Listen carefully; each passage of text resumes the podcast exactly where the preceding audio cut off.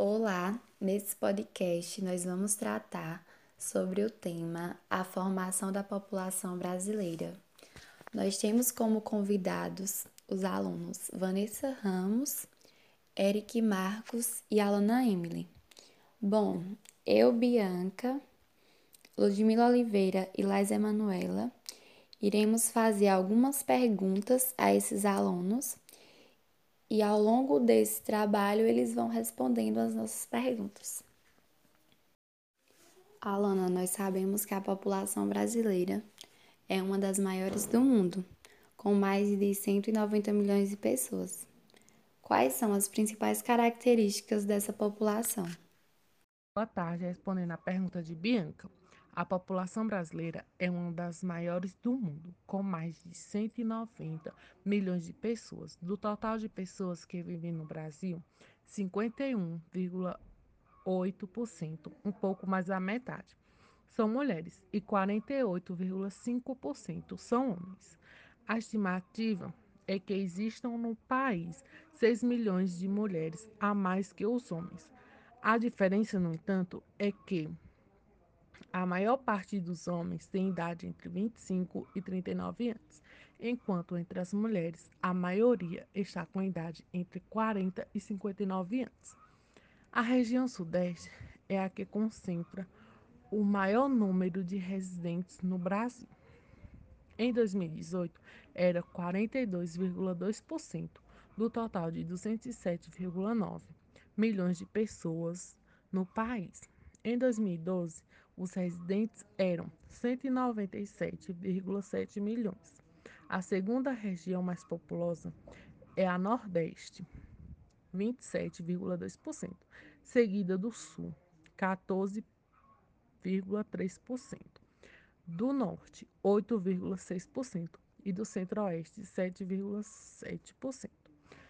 Áreas mais povoadas fazem parte das ca características Portanto, a densidade demográfica do Brasil é de 23,8 habitantes por quilômetro quadrado.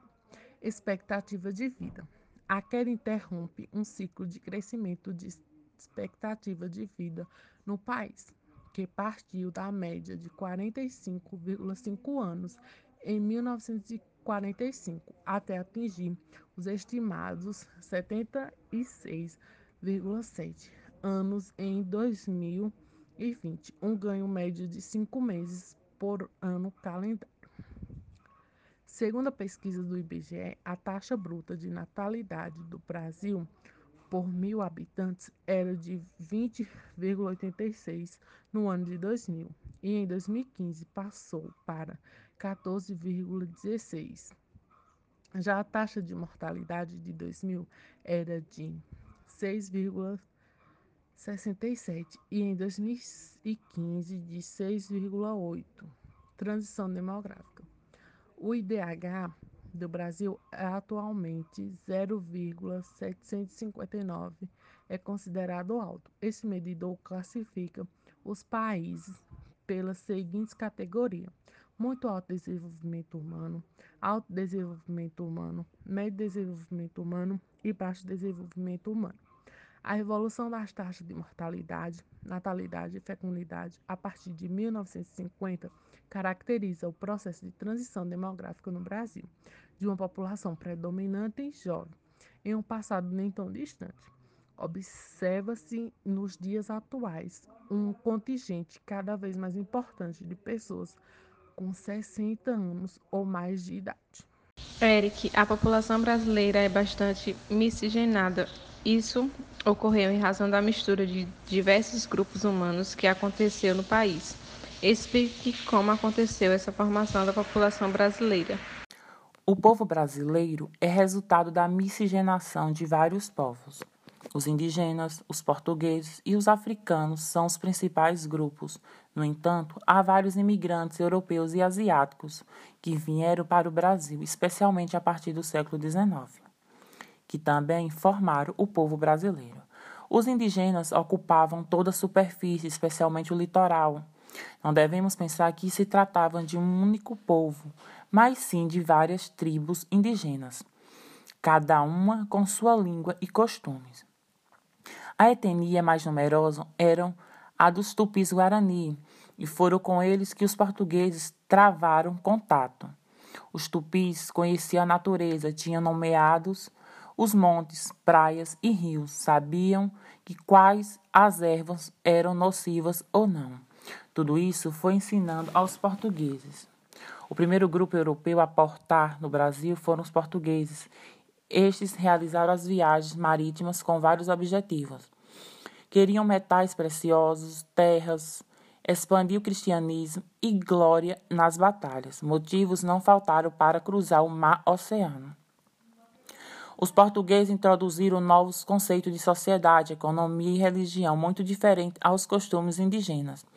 Um dos exemplos é a economia. Ao invés de plantar para subsistência, agora era preciso cultivar produtos em grande escala que pudessem ser vendidos no mercado europeu. Os africanos foram trazidos para serem escravos na Américas. No entanto, cada indivíduo trouxe seu idioma, sua fé e suas habilidades. Desta maneira, este saber foi se disseminando tanto nas fazendas onde trabalhava como nos quilombos, que eram espaços de liberdade. Igualmente, durante o período colonial, temos que considerar a influência dos holandeses, especialmente em Pernambuco. A chegada dos holandeses significou a vinda de uma nova religião, o calvinismo. No princípio, este gerou vários conflitos de ordem religiosa, com episódios de de destruição de templos católicos. Os holandeses, também chamada de Batavos, permaneceram 24 anos até ser expulsos por uma armada luz espanhola.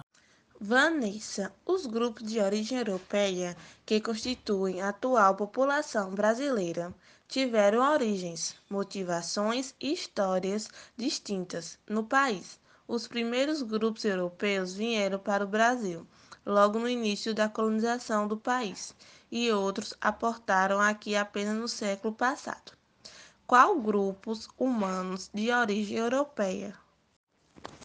Italiano, português, holandês e alemães são povos brasileiros que vieram para o Brasil em diferentes períodos.